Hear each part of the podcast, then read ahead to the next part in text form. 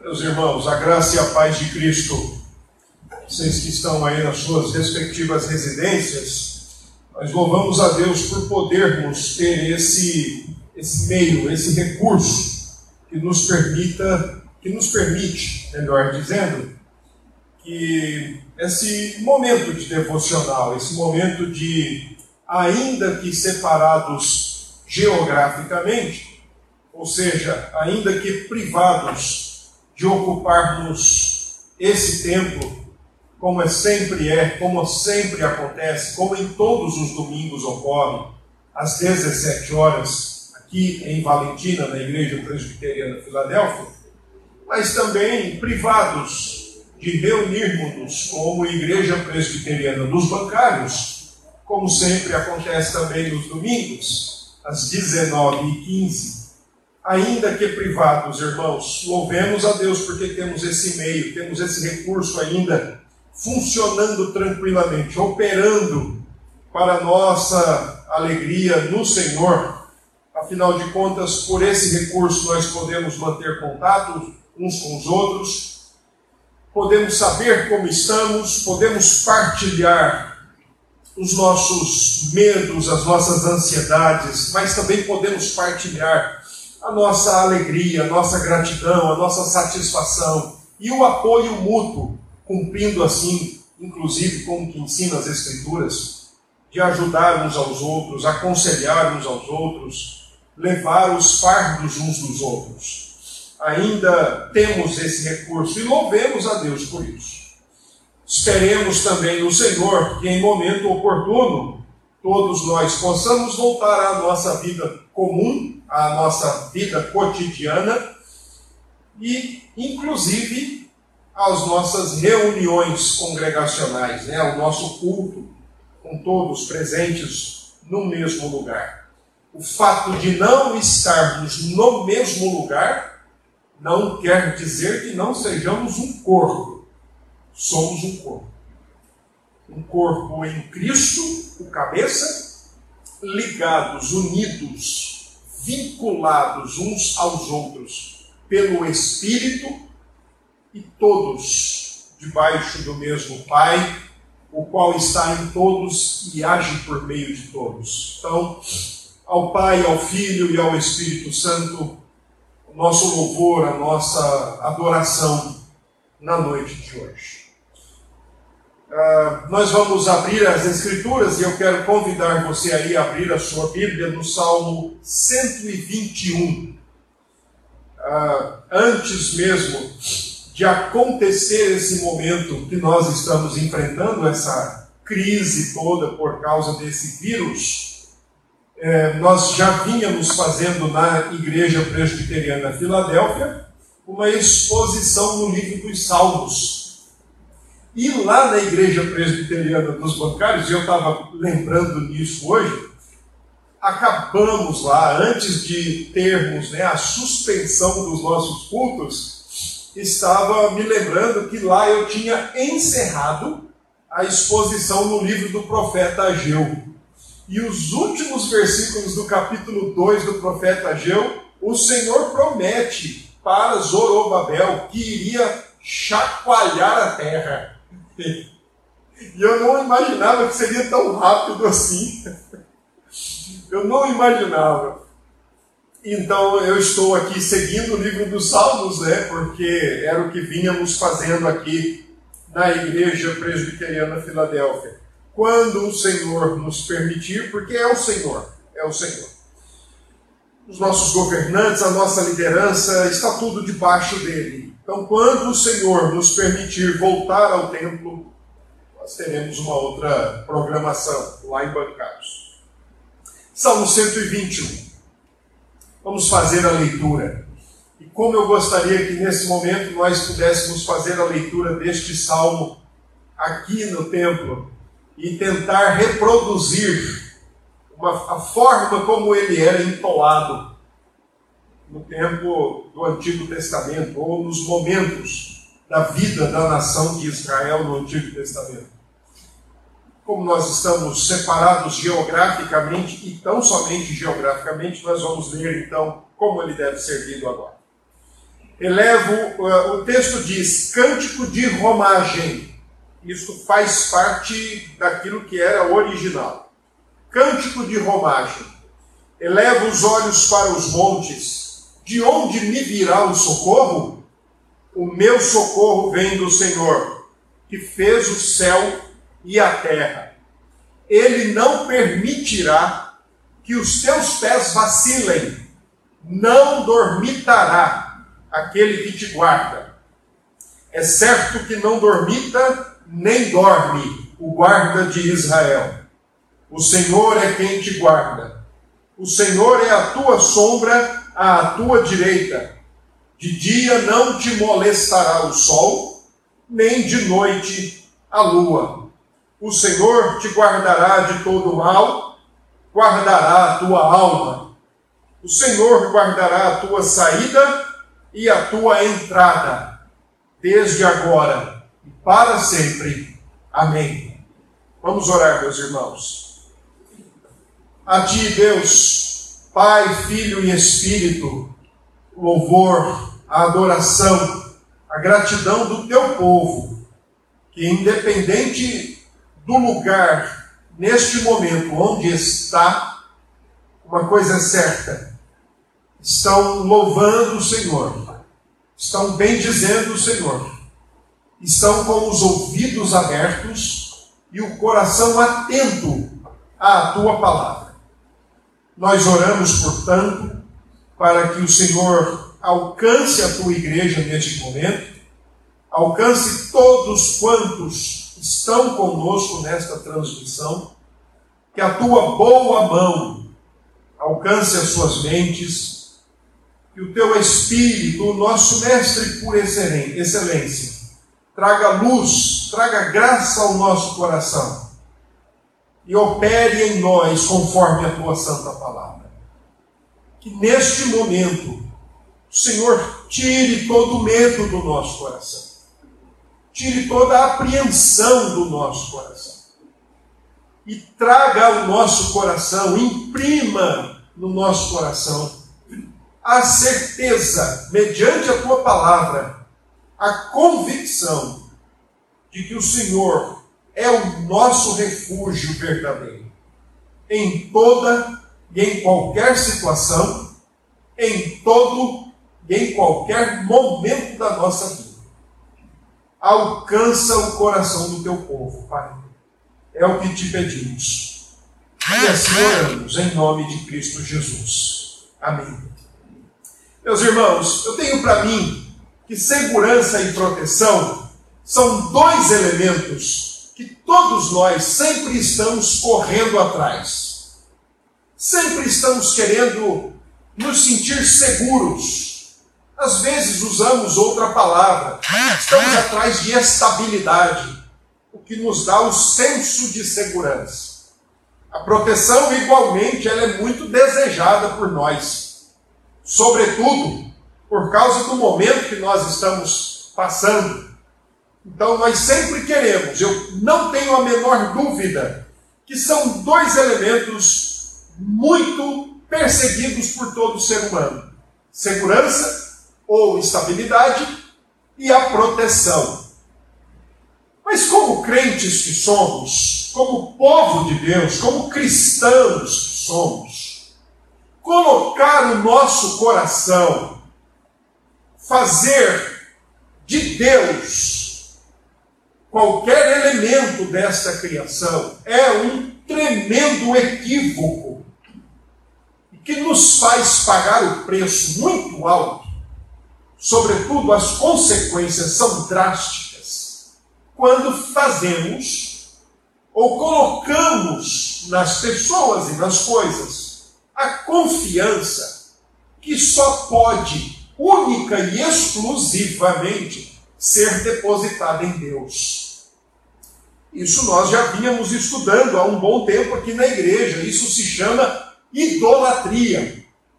É claro, nós temos nossas necessidades, que nós poderíamos questionar todas elas. Mas uma coisa é certa: o que é que pode de fato nos dar segurança e estabilidade e proteção?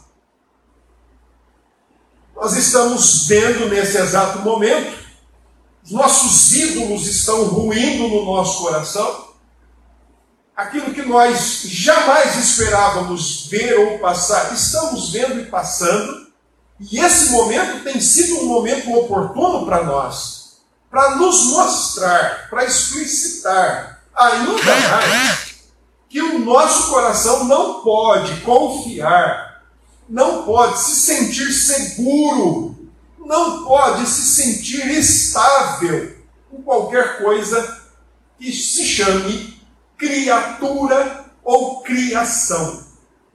A nossa segurança e a nossa proteção só pode vir de Deus.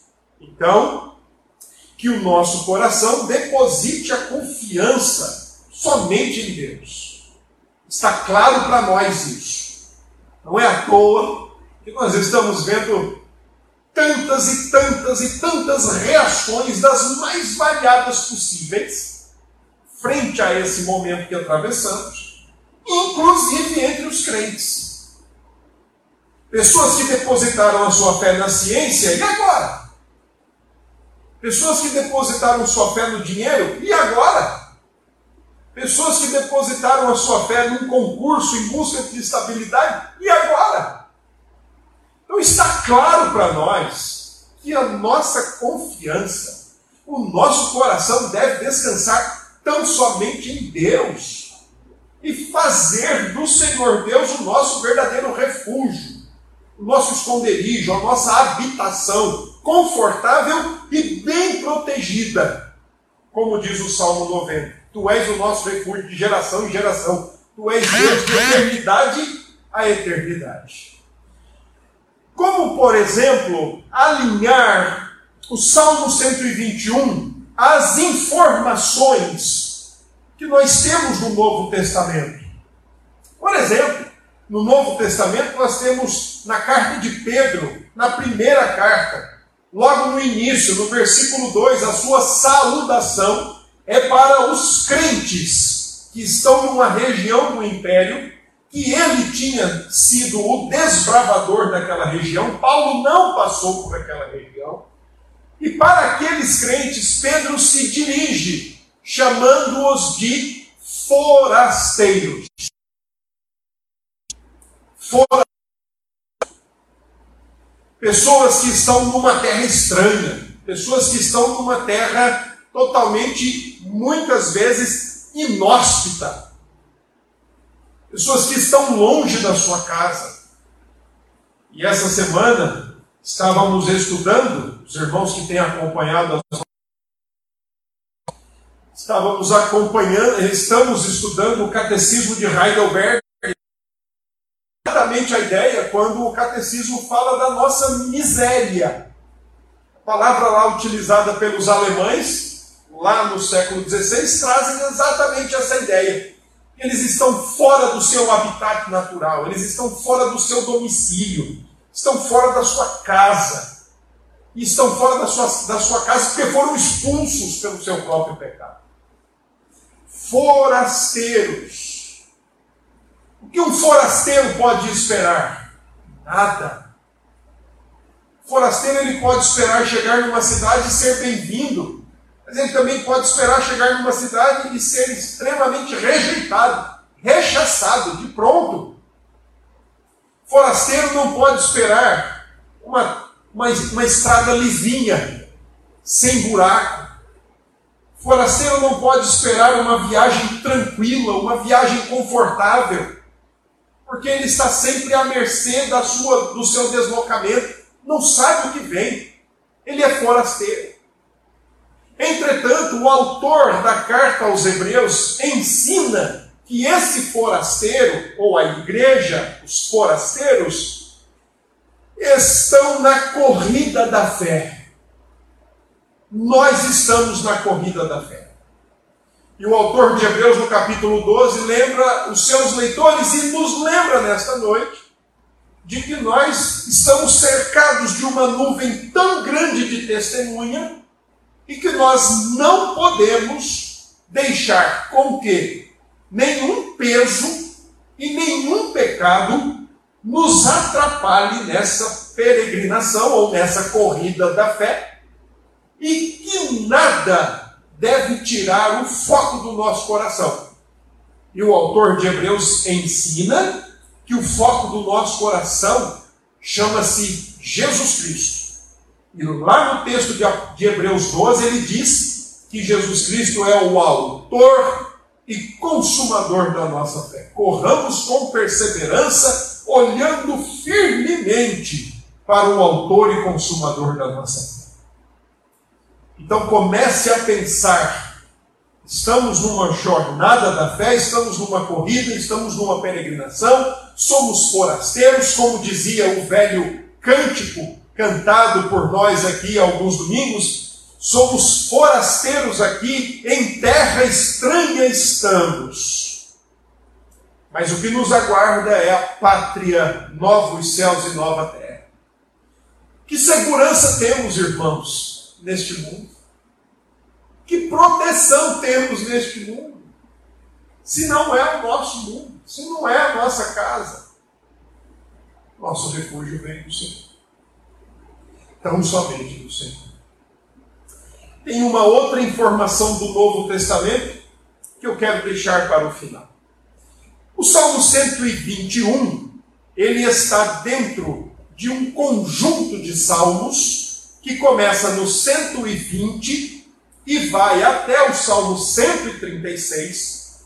E esse conjunto específico de salmos ficou conhecido como o Grande Halel são conhecidos como cânticos de romagem ou de procissão. Ao que tudo indica, esses cânticos eles eram entoados quando o povo de Deus, em todo o território da Palestina, em todo o território de Israel, eles eram entoados quando, por três ocasiões específicas no ano, as ocasiões das festas principais, eles tinham que se deslocar para Jerusalém, onde estava o templo. Conta-se que todo judeu que morava até 25 quilômetros de distância de Jerusalém era obrigatório ir para lá. Mas os que extrapolassem essa distância, 25 quilômetros, esses já não tinham lá tanta obrigação. Mas mesmo assim iam as viagens nem sempre eram muito calmas, as viagens nem sempre eram muito tranquilas. Ou para lembrar aquela, aquela música que nós tanto gostamos de cantar também, a jornada dos, do povo de Deus para Jerusalém nem sempre era calma, serena e tranquila. Então, comece a imaginar esse povo de Israel saindo do, da sua casa, saindo do seu domicílio, espalhado por todo aquele território. E agora, por exemplo, festa dos pães asmos, vamos a Jerusalém. Festa das semanas, juntamente com a Páscoa e a festa das primícias, ou do, do Pentecostes, vamos a Jerusalém. Festa da cega, dos tabernáculos, vamos a Jerusalém. Então, os Salmos 120 ao Salmo 136, eles eram cantados enquanto o povo ia fazendo esse percurso.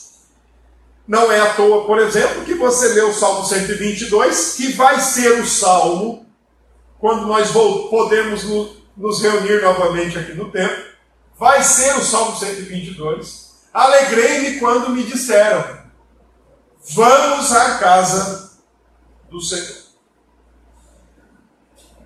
Esse bloco de salmos, do 120 ao 136, tem uma seleção de autoria variada. Alguns salmos são de Davi, como o 122, o 124, o 131, o 133, o Salmo 127, o salmo que celebra a família, é salmo de Salomão.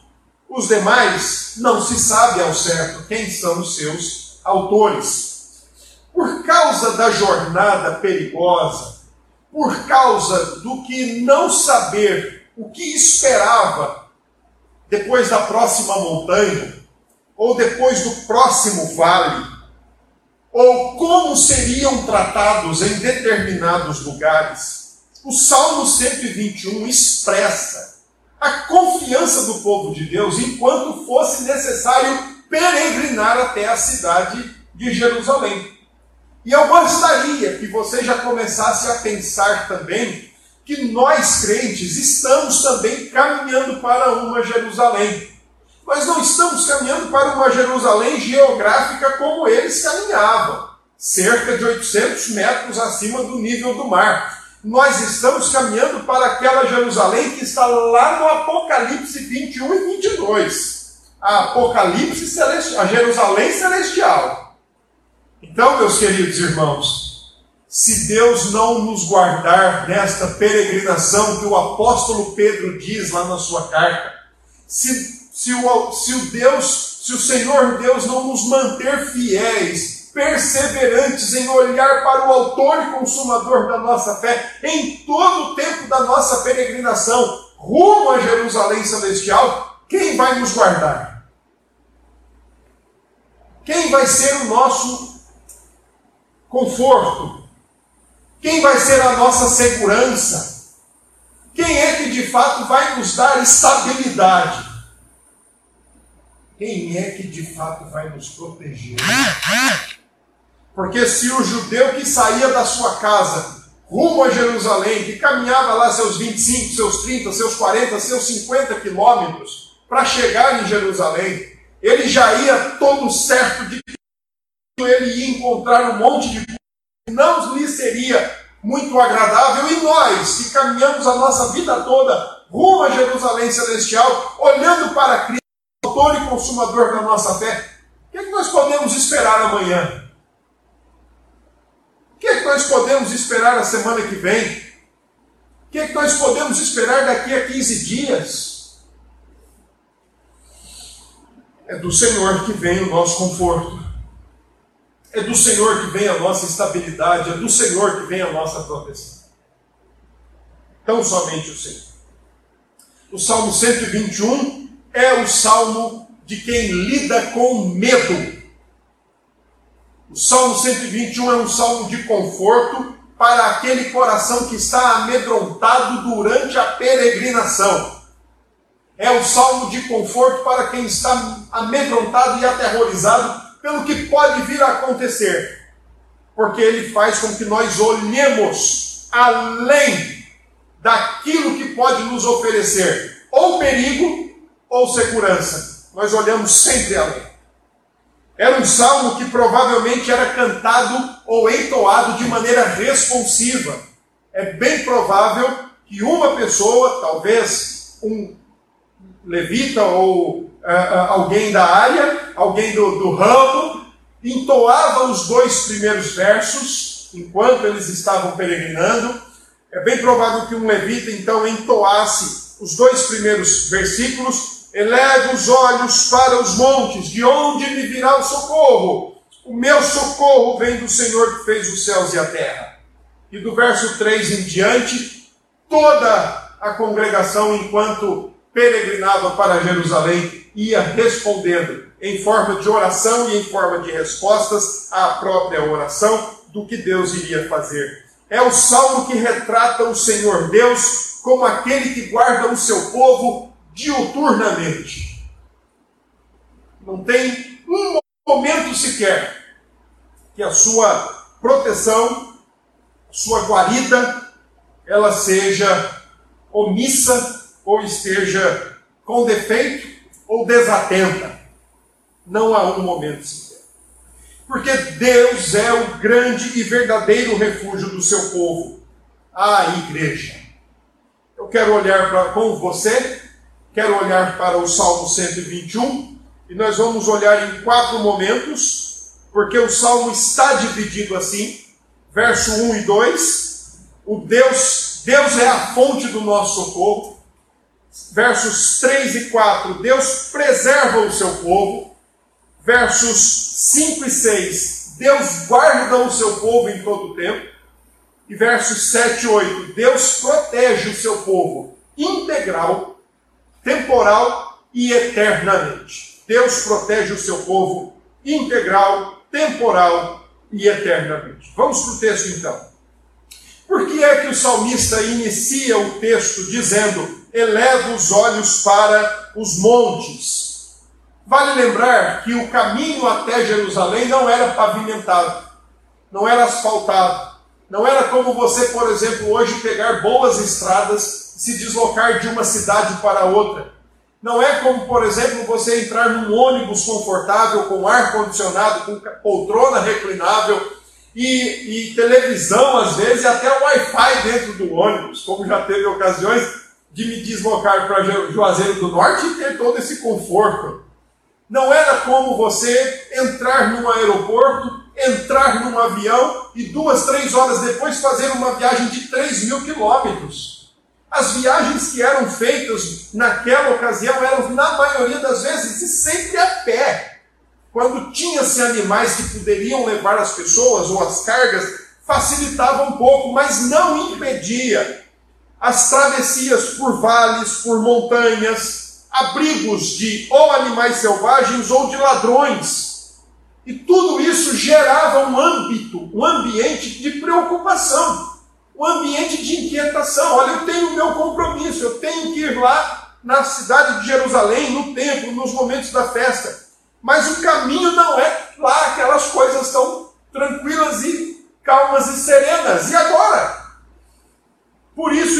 Essa oração. Eu vou para Jerusalém, quem é que vai me socorrer enquanto eu chegar lá? Por que, que o salmista fala em montes? E aqui nós podemos exatamente pensar o seguinte: Talvez ele está dizendo: Eu olho para os montes, e de onde me vem o socorro? E a expressão socorro aí é uma interrogação. A gente pode lembrar ou pode afirmar o seguinte: primeiro, era nos montes que os ladrões se escondiam, mas também montes, de alguma forma, eram considerados como lugares seguros, lugares aonde, se acontecesse alguma alguma algum imprevisto, alguma ameaça, as pessoas poderiam subir e se proteger lá em cima. Além do mais, havia as crenças das nações circun, circunvizinhas a Israel que os montes eram os lugares de habitação dos deuses. Então o salmista está dizendo: Olha, eu, eu olho para os montes, lá eu estaria seguro, de lá vem a ameaça, os ladrões, ou lá é o símbolo do sagrado. E aí o salmista mesmo responde: O meu socorro vem do Senhor, não vem do monte. Não vem de quem está no monte, porque do monte pode vir um ladrão, pode vir exatamente a ameaça, mas não vem socorro. O socorro vem do Senhor. E o salmista aqui, ele aponta para a criação, e ele diz: O meu socorro vem do Senhor que fez o céu e a terra.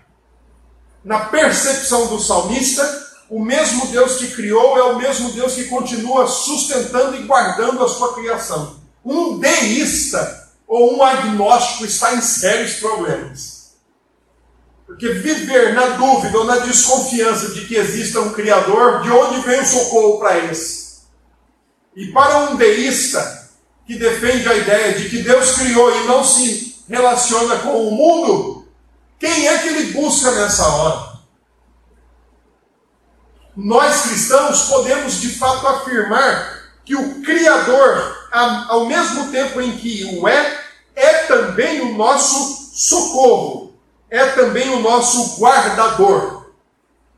O puritano inglês chamado Matthew Henry ele disse certa vez o seguinte: nada é mais tolo do que a segurança edificada sobre o mundo e suas promessas, pois elas são vaidade e mentira. Se nós acreditarmos que do monte vem o socorro, ou que quanto mais altos, mais seguros, tá aí o vírus para mostrar para nós que essa não é a conta certa. Isso é vaidade e é mentira. O nosso socorro não vem de dentro da própria criação. O nosso socorro vem de fora. Vem do Criador de toda a criação. Versos 3 e 4 Deus preserva seu povo. E aqui, neste momento, ao que tudo indica, a maneira como está construído os versículos 3 e 4, parece que o versículo 3 ele é uma oração. As palavras hebraicas e a forma como está no texto dão a ideia da seguinte expressão: que ele não permita que os teus pés vacilem, que não durma aquele que te guarda. É como se o verso 3 estivesse dizendo a Deus: ó oh Deus, não permita os meus pés vacilarem, não permita eu escorregar, não, não permita eu fraquejar, não permita eu ser indiferente, não permita eu ser desatento. E o verso 4 é uma resposta. É certo que ele não dorme, é certo que ele não dormita, o guarda de Israel. Nós somos, sim, irmãos, muito desatentos nós somos, sim, irmãos, na maioria das vezes, muito insensíveis. Nós somos, sim, irmãos, na maioria das vezes, desleixados e negligentes. Mas louvado seja o nosso Deus, de onde vem o socorro. Ele não dormita e não dorme. É bem provável que aqui nessa passagem tenha muita relação com o primeiro livro de Reis, capítulo 18, verso 27, quando Elias em uma atitude de desafio e de provocação aos profetas de Baal, sugeriu a aqueles profetas que eles gritassem mais alto, que eles clamassem mais alto, que eles orassem mais alto ao seu Deus Baal, o qual não é Deus, porque talvez aquele Deus estivesse dormindo. E uma outra maneira de se preocupar, de mostrar sua provocação aos profetas de Baal e mostrar o quanto eles estavam errados, foi Elias dizer que talvez ele estivesse viajando, distraído, desatento. O Salmo nos diz: Deus não está distraído, Deus não está desatento, Deus não está dormindo, não está num estado de inconsciência, Deus não dorme, Ele não fecha os olhos, mas nós o fazemos. Nós o fazemos como criatura fazemos para repor nossa energia. Não há problema nisso. O problema é quando nós entramos numa chamada letargia espiritual. Essa indiferença que nós temos com, a, com o Evangelho, com as verdades do Reino. Nós sim, dormimos. Não é à toa que o apóstolo Paulo, lá em Coríntios, diz que por não participarem da ceia do Senhor corretamente, já havia muitos que estavam dormindo. O Senhor não fecha os olhos, Ele preserva o seu povo, ainda que escorreguemos, ainda que tropecemos, Ele ainda nos preserva. Aqueles a quem Deus guarda estão bem todos guardados, estão todos bem guardados. Versos 5 e 6, o salmista então agora ensina que Deus guarda o seu povo em todo o tempo. E olha o que ele diz: o Senhor é quem te guarda, o Senhor é a tua sombra, a tua direita. Duas expressões interessantes: sombra e direita. De dia não te molestará o sol, e de noite, nem, e nem de noite a lua. O destaque nos versos 5 e 6 são para essa proteção, essa guarda de Deus ao seu povo ininterruptamente ininterruptamente. Imagine, por exemplo, uma pessoa que contrata um sistema de segurança na sua casa e ela quer segurança dia e noite. Se o guarda resolver ir no banheiro, por alguns minutos que seja, se o sistema falhar, por meia hora que seja,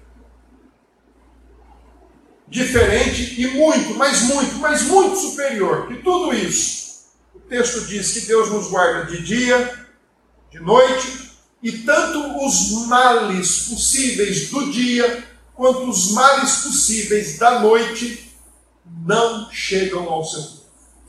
Curiosamente, quando o salmista fala da lua, é, a gente às vezes fica perguntando assim, pô, mas qual é o mal que a lua pode fazer ao ser humano? É muito simples. Lembre-se, por exemplo, que o clima em Jerusalém e aquela região, de dia o sol era muito quente. você, por exemplo, lembrar, antes mesmo do povo conquistar a terra de Canaã, a terra prometida, eles peregrinaram durante 40 anos no deserto. O texto nos diz lá que durante o dia uma, uma nuvem acompanhava e liderava o povo, mas à noite uma coluna de fogo acompanhava e liderava o povo. Olha, por que a nuvem ao dia e a coluna de fogo à noite? Muito simples.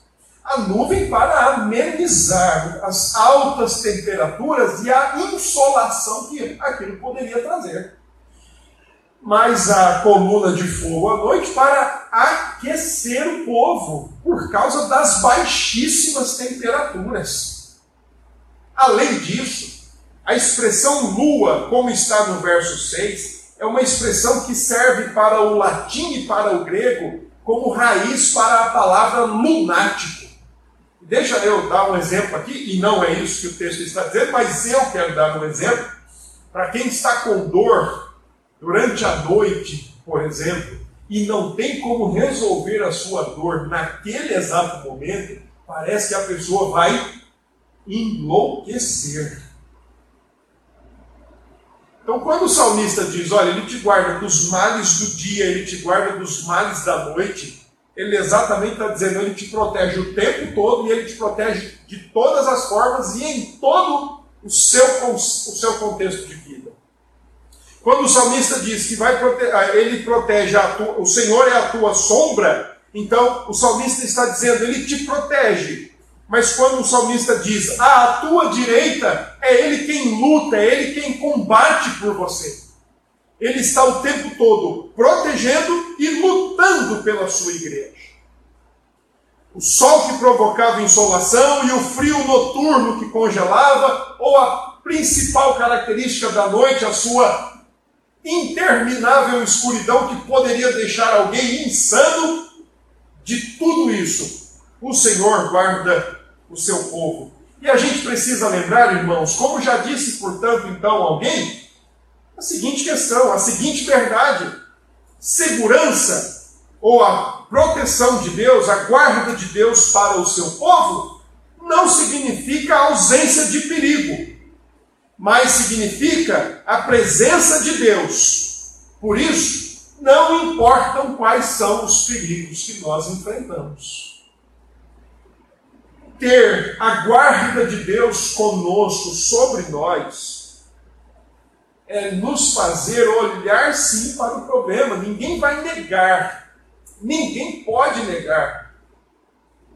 mas não pode nos fazer focar somente no problema, somente na ameaça, somente na dificuldade.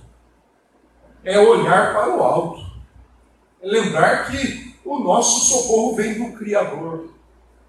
É lembrar que Ele nos guarda, é lembrar que Ele nos preserva, e que nada que aconteça nesse, nessa vida, ou nessa nossa peregrinação, nada, nada disso, é maior que Ele.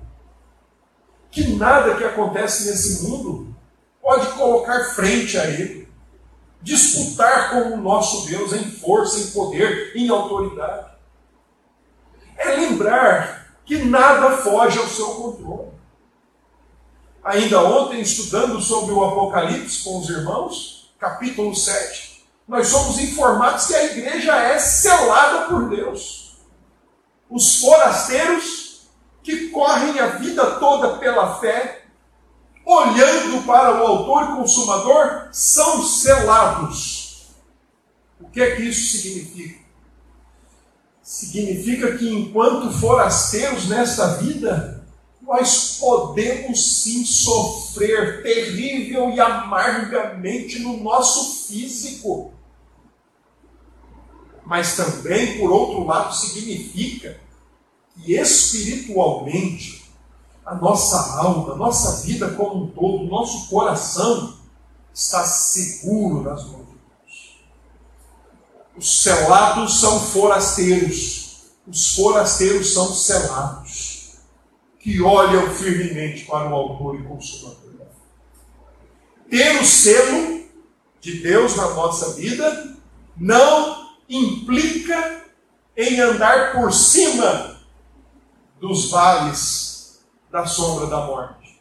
Implica andar no vale da sombra da morte, mas implica que passa, não para. Versos 7 e 8: Deus protege o seu povo integral e eternamente. E aí diz assim o salmista: O Senhor te guardará de todo o mal, guardará a tua alma. Alma, aqui no contexto, é aquilo que é o mais profundo do ser humano. É aquilo que é a fonte da vida, a fonte da existência.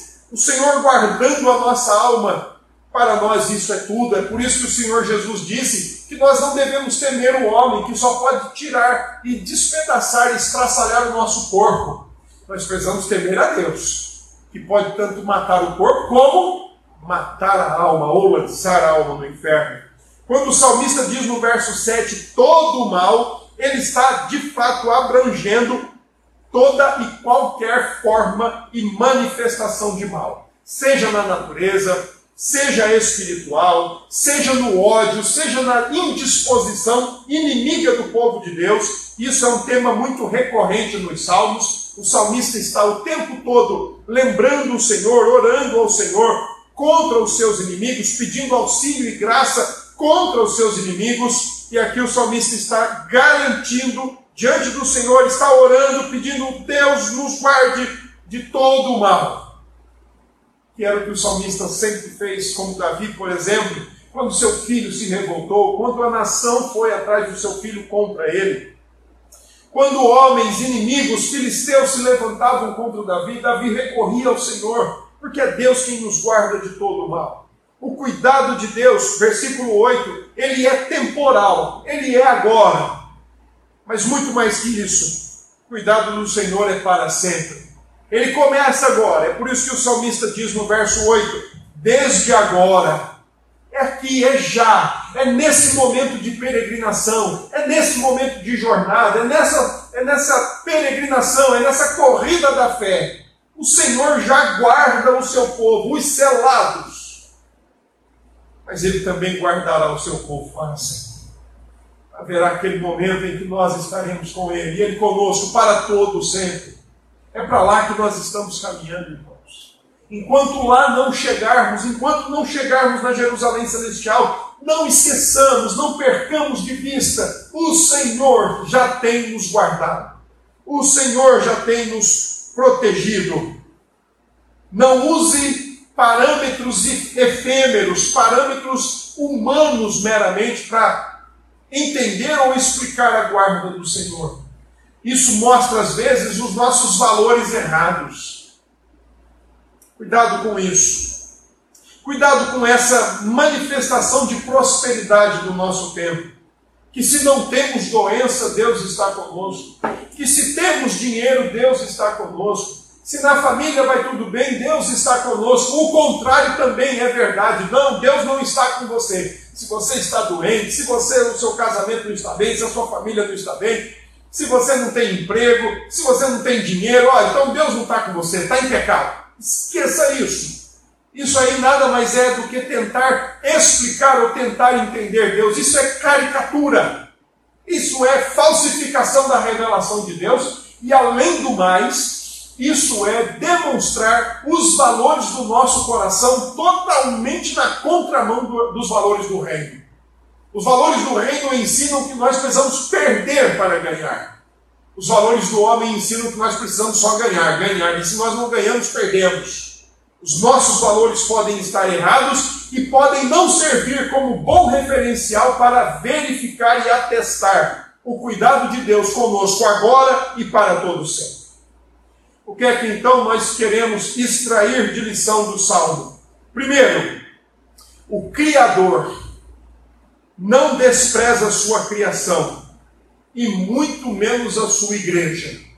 Porque para a sua igreja ele não é apenas criador, ele é criador e redentor e salvador. E se ele não nos deu o seu filho para morrer em nosso lugar, será que há alguma outra coisa que ele não poderia fazer por sua igreja? Será que existe algo demasiadamente difícil para o Senhor da igreja, para o Criador e Redentor do seu povo? Segundo, lembre-se do que o apóstolo Paulo ensina: nada e nem ninguém pode nos separar do amor de Deus. O guarda de Israel não permite que nada nem ninguém nos separe do seu amor, porque com amor eterno ele nos amou. E lembre-se, em terceiro lugar, lembre-se da história bíblica. Lembre-se da, lembre da história da salvação. Como Deus disse a Abraão o que faria e fez. Quando Deus conduziu Abraão pela terra da promessa, mas ele, como forasteiro, ele, como peregrino, e disse para Abraão que ali traria o seu povo. Lembre-se como Deus conduziu a vida de José e lhe deu vitória para a preservação da vida. Lembre-se como Deus conduziu Davi até o trono e disse que naquele trono não faltaria um rei e esse trono seria trono de um reino eterno. Lembre-se como Deus preparou o mundo para Jesus chegar ao, ao cenário da humanidade, a sua encarnação. E lembre-se como Deus tem conduzido a vida da igreja e a igreja não deixou de existir na face da terra até então. Lembre-se disso. E veja como Deus guarda pessoas porque a sua palavra está empenhada, a sua glória está empenhada. E nem a sua palavra pode ser vencida ou derrotada, e nem a sua glória pode ser objeto de, de piada ou de comentários pejorativos. Quando Deus empenha a sua palavra e quando Deus empenha a sua glória, ele age para a sua glória e para o seu louvor. Nós estamos seguros. Nós estamos seguros. Se a igreja de Jesus não estiver segura, Deus não tem glória nisso se a igreja de Jesus não estiver segura, a palavra de Deus não é verdadeira. Às vezes nós precisamos que ímpios nos lembrem dessas verdades. Como, por exemplo, o profeta Balaão, que disse lá em Números que Deus não é homem para mentir, nem filho do homem para se arrepender. Às vezes nós precisamos que ímpios nos lembrem disso. Como olhar através do Salmo 121 para o Senhor Jesus? Podemos fazer isso de duas formas, a partir dos seus ensinamentos. Primeiro, irmãos, quando o Senhor Jesus, em Lucas capítulo 21, e no verso 18, profetizava o sinal dos tempos, ou os sinais dos tempos, conforme solicitado pelos apóstolos que perguntaram para ele quando tudo aquilo deveria acontecer, quando Jerusalém deveria cair, quando o templo deveria ser destruído. E o Senhor Jesus começa de maneira muito absoluta e clara, explícita, colocar ali tudo o que deveria acontecer e de fato aconteceu. É claro que o Senhor Jesus não estava apenas falando aquilo e se restringindo ao ano 70 depois de Cristo, porque aquilo ali, como, como conhecido, os sinais dos tempos acontecem até hoje e vão acontecer até o dia do Cordeiro, até o dia da volta dele.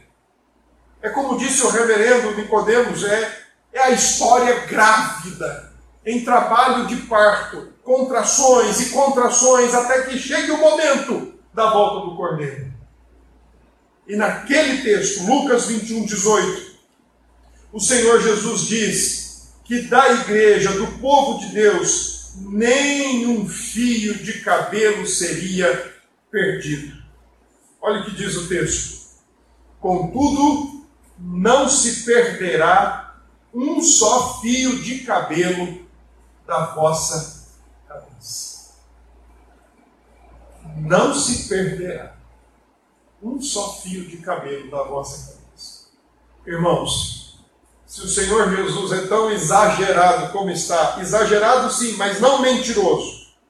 Se o Senhor Jesus está dizendo isso, por favor, por favor, não entenda isso aqui de forma a preservação física. Porque eu estou com 43 anos e certamente eu já perdi alguns cabelos ao longo da minha vida. Mas entenda aqui que o Senhor Jesus está dizendo: vocês vão alcançar vida eterna e nunca serão eternamente perdidos. Nunca. A linguagem aqui é uma hipérbole. Porque eu e você já perdemos sim, muitos fios de cabelo ao longo da nossa existência. Mas o que o Senhor Jesus está querendo dizer é: vocês estão guardados nas minhas mãos. Deixe os sinais dos tempos acontecerem. Como diz o próprio texto de Lucas, capítulo 21, e aí mesmo no verso 11: haverá grandes terremotos, epidemias e fome em vários lugares. Mas nenhum só fio de cabelo da vossa cabeça será perdido. E por fim, mais uma palavra que o Senhor Jesus nos ensina e podemos ter total garantia nisso. Ele promete estar com a sua igreja até a consumação dos céus.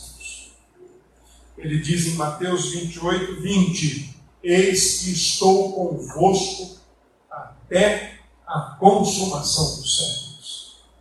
E certamente exaltado como é, a destra de Deus como está, ele também não dorme, ele também não fecha os olhos, ele não fica desatento, ele não vai cuidar de outras coisas a não ser da sua igreja, porque por ela ele se entregou para santificá-la, para purificá-la e para apresentá-la a Deus sem mácula, sem mancha, sem ruga o noivo está com a noiva, preparando-a, guardando-a para aquele grande dia, as bodas do Cordeiro.